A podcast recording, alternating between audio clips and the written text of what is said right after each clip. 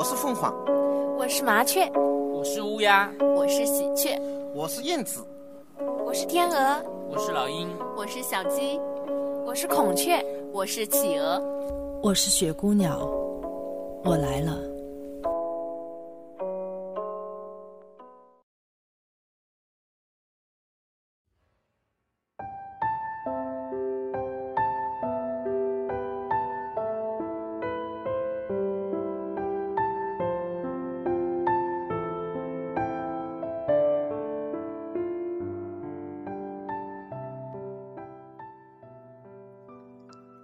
很多时候，好想去寻找人间的孟婆汤，喝一口，忘却一切的情愁与烦恼，一切该忘记的就毫不犹豫的忘记，甚至可以放弃所有现在的一切，来交换那神圣的一口。但是，我不愿意忘却我的奶奶。多想回到童年时代奶奶的身边啊！想起了卖火柴的小女孩，她的奶奶慈祥温馨。我是奶奶一手照料长大的，我没有太多的印象和父母一起睡过，好像全是和奶奶一起睡的，因为我怕黑。睡的时候总喜欢摸着奶奶的脚，我就不怕了。奶奶不懂我读书的内容，也无法教我，但是奶奶临睡前常常对我讲的一句话就是：“舒舒服服睡一觉，一觉醒来精神好，早起读书记得牢。”以教会我好好读书。爸爸打我的时候，奶奶总会护着我；同学欺负我的时候，奶奶也会上门评理去。但是奶奶从未去过我们的学校，也不知道是何原因。也许是奶奶觉得读书人高贵，她不敢进去。我有个叔叔。所以奶奶忙着两家的家务事。当时的家务活可不像现在，鸡、鸭、猪、鹅，天晴就要晒谷子，自留地上种菜，从早忙到晚，都不敢歇息，可把奶奶累坏了。我还记得当时舍不得奶奶忙，就和奶奶说：“以后你就做一家人的家务好了。”一个月一次挨着，轮流大小儿子。奶奶也就听取了我的提议，但是真正要开始的时候，总舍不得这家和那家。记得有一次，说好了吃饭轮饭的时候，竟然又忘记了，以致又延迟了一个月才正式开始。那一年，我正好。十四岁。后来这个轮流，直到奶奶过世才终止。午饭后会有一点的空闲，奶奶总喜欢拿出那个破的藤编出来，缝缝补补。藤编里有很多东西，各种纽扣，线板上的黑白线，针骨，大小不一的缝衣针。还有一些碎布头，一副老花眼镜。这个时候，奶奶就会边做事，边和我们讲故事。我现在还保留着这个褐色的藤编。奶奶四十八岁时，爷爷因为大饥荒那年没有吃的，上吊自尽了。这个故事，我奶奶从未跟我讲过。我也是听父亲说起的，后来才知道是吊死在老家的东厢房里。如果当时我知道的话，一定不敢做了。听邻居说，爷爷不是个过日子的人，一个月，一人才能分到十斤粮食。爷爷刚分到了头几天，就会大吃大喝，不计较后果。后来只好干饿着。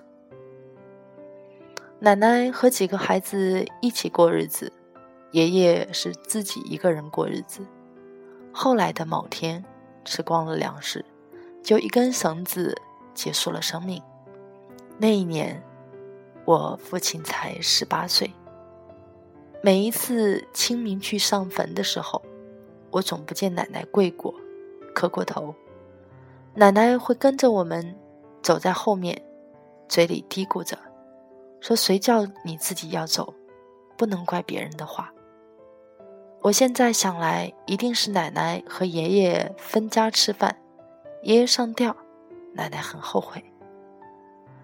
奶奶曾好多次和我说过，以后不希望和爷爷埋葬在一起。也许奶奶怕见到爷爷，我也很想如愿奶奶的期望，可是我父亲和叔叔。这一关是一定不能通过的。现在他们还在，我估计也无法定夺。再说祖坟上的风水是不好乱动的，我也不敢马虎行事。奶奶是个苏州城里人，年轻时绝对很漂亮的。爷爷也算是苏州城里的小开。会拉拉二胡，就是脑子有点不好使，但是很善良，家里有点资本。我奶奶十三岁就开始在我爷爷家里烧饭给一帮匠人吃了，算是个童养媳。我估计也不会和我爷爷有恋爱感情。姚家当时是开了个筑行，也就是现在的建筑公司之类。据说。当时苏州最老的市政府就是我们姚家建造的。爷爷有个绰号是银和尚，还有个金和尚是大哥。反正后来的所有家当都被这两个和尚折腾光了。银和尚从小疯疯癫癫，根本管不好驻行的账目。金和尚可能有政治原因。加入了当时的邪教组织一贯道，家财全被骗了。还好的是我奶奶死活不肯加入一贯道，不求长生，不求富贵，只希望平平淡淡种点薄田。所以，奶奶带着全家移居到了乡下，图了个安逸。后来才证明，当时奶奶的决定是非常的明智。只是到现在，我们几个孙子孙女都不知道爷爷长得如何，也没有留下一个相片之类。也许会有把二胡，可能被姑父拿去了。我现在都这么主观的认为，因为当时我父亲和我叔叔还小，姑父也会拉二胡，所以只有他拿去了。否则，我现在也可以拉了傻爷爷的遗物。夏天的时候，奶奶晚上睡觉前最奢侈的就是喝一瓶新菊水，当时是两毛钱一瓶，瓶子退了还有三分钱，仅此而已。好像再没有看到奶奶吃过好东西。给我们做好了饭，奶奶也不会和我们在大桌子上一起吃，喜欢自己夹了点菜，坐到了小小凳小凳子上吃。也许就是当时童养媳的待遇落下的习惯吧，我很心痛。每次记得有红烧鸡的时候，我知道奶奶最喜欢吃肝，我一定会把鸡肝给奶奶加上。我小时候很喜欢做菜，奶奶总是夸奖我，我上灶炒菜，奶奶就下灶。烧火，这样的配合起码有十五年，直到有了煤气才解散。那个年代，如果有点肉和鱼是比较兴奋的事了，所以一买了好的菜，我总嘱咐着奶奶别先烧，让我回来做，因为我怕奶奶的做法不现代，又不舍得放佐料，做的不好吃，反而糟蹋了菜。有过好几次和奶奶说了，她也会忘记，结果我回家的时候，我就会责怪奶奶。现在想起，心更疼了。高中的时候，是我开始和奶奶分开了。记得写过信的，有过托付妹妹说牵挂奶奶一事，偶尔一个月回来一次，和奶奶交流逐渐少了。是不是所有的高中生活就是祖辈开始变得疏远和冷清了呢？但愿不是这样的事实，否则天下的祖辈该多伤心啊！奶奶是很有福气的，不，奶奶是很没有福气的。大小儿子有钱的时候，他就不能享受了。唯一的女儿，也就是我的姑姑，也比奶奶早走了十年。白发人送黑发人的故事，是够凄凉的了。奶奶有好几个哥哥，还有个妹妹，都在苏州城里。奶奶怕晕车，也不会去苏州。虽然有时候他们也会来看看，无非是逢年过节的走动而已。所以奶奶的晚年生活很缺少精神寄托的。我们子子孙孙长大了都各忙各的，也不会好好的陪在奶奶说说话。现在想来，不是一个后悔就能够说得清的。那么，还不如多关心点我们身边还健在的其他老年人吧，别如此的反反复复折腾不休，免得留下更多的内疚和遗憾了。奶奶活了八十三岁，应该说不算命短了。可是后来的五年却是老年痴呆症极其严重，受够了病魔的折磨。我当时是住在镇上，一个星期回家一次。奶奶还是轮流住叔叔家和我家，可是到我家的时候只有奶奶一个人在，所以很冷清。邻居都说。每次到傍晚的时候，会看到奶奶去公路上等着我回家。有一天我回去的时候，正好看到奶奶一个人在自言自语说话，给我煮了碗水浮鸡蛋，正用勺子喂着我的照片。我当时就大哭了一场，好舍不得，一定要把奶奶接到我们住的镇子上的家里。直到那个时候，才知道奶奶犯了痴呆症。奶奶一天到晚不是到河滩上去淘米，就是不停的在灶头上烧水。后来是奶奶好好坏坏，一度走失了两次，弄得亲戚邻居麻烦不断，寻人启事、电视广告。接下来是毛病越来越严重。我当时就提出了要去康复医院治疗，让奶奶安度余生，多花点钱也无所谓。一来我们可以放心工作，二来也可以去看望。可是我只是个孙子，说话分量不高。最后的一年时，奶奶更加不行了，什么也不懂，什么也不会讲。只会毫无节制地喊着我的名字，甚至是吃喝拉撒也不记得了。因为还是两两家轮流，一个月一次，所以等到哪一家服侍的日子也真够守的。我们把奶奶关在一个小房间里，不让她出来，她总是整天不厌其烦地碰着门，喊着我的名字。后来是即使看到了我。喊着我，也不认识我了。我知道奶奶是最疼爱我的，也是想念我想的痴呆的，我是脱不了干系的。每到想到这里，我心里总是深深的悔恨。我所有梦中的奶奶都是可怕的样子来吓唬我。为此，我也去咨询过医生，就说让我不要太自责了。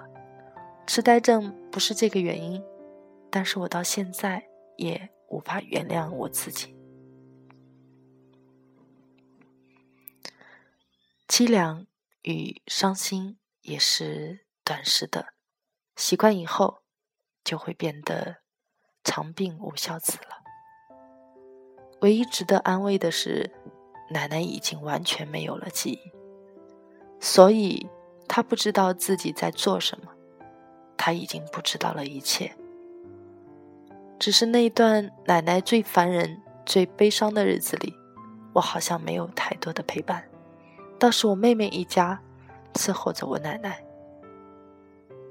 我最好的妹妹，我这里要好好的感谢感谢你，哥哥永远不会忘记你所尽的孝道。奶奶走的时候是两千年小年夜的前一天。在我妹妹家里奄奄一息的时候，赶快送到了老村叔叔家里。我们当时是看着奶奶咽气的，一大家族，一个人也没有缺。我摸着奶奶的脚，看到了奶奶的脚上全是水泡，是妹妹给奶奶冲了个热水袋。可怜的奶奶，痴呆的连脚也不会挪动了，一个个大的水泡。无法忘怀的情景，心痛的几乎要碎。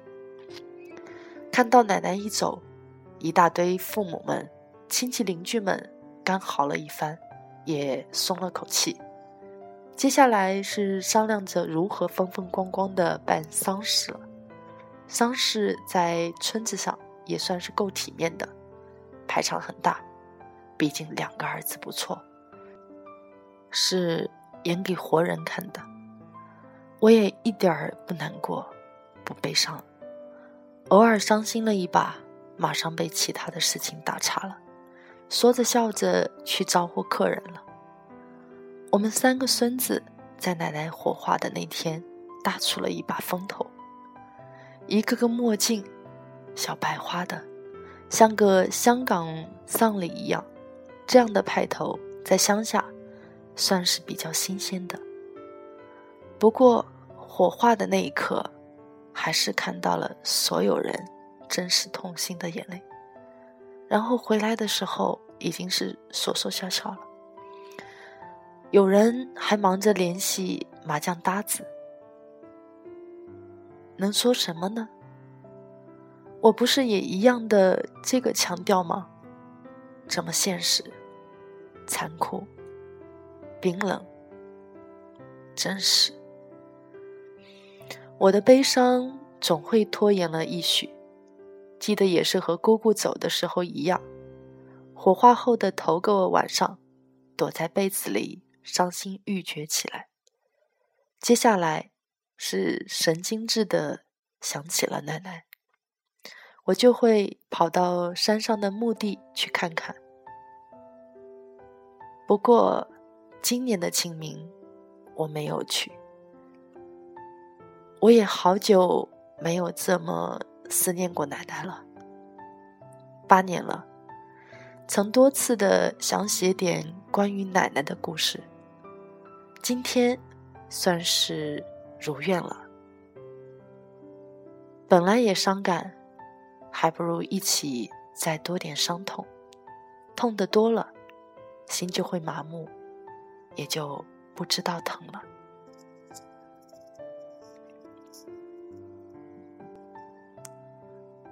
湛然于苏州西山明月湾驿站，二零零八年六月十二号。那那这篇文章的名字叫做《奶奶情怀》。那这篇文章也是今天特别想要跟所有的朋友一起分享，同时也寄托了我的一份对奶奶的思念。可能很早很早以前，在很小的时候就已经失去了奶奶，可能也没有真真切切的享受过奶奶的宠爱。但是奶奶这样一个温暖的存在，总是在我的梦乡当中，在我的梦想当中一直存在着。所以，在读了这篇文章，让我觉得很亲近。仿佛我也有那样的一个奶奶，温暖着我。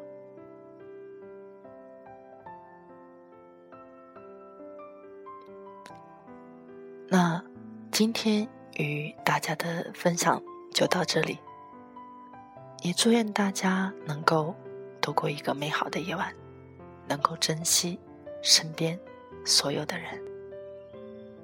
晚安。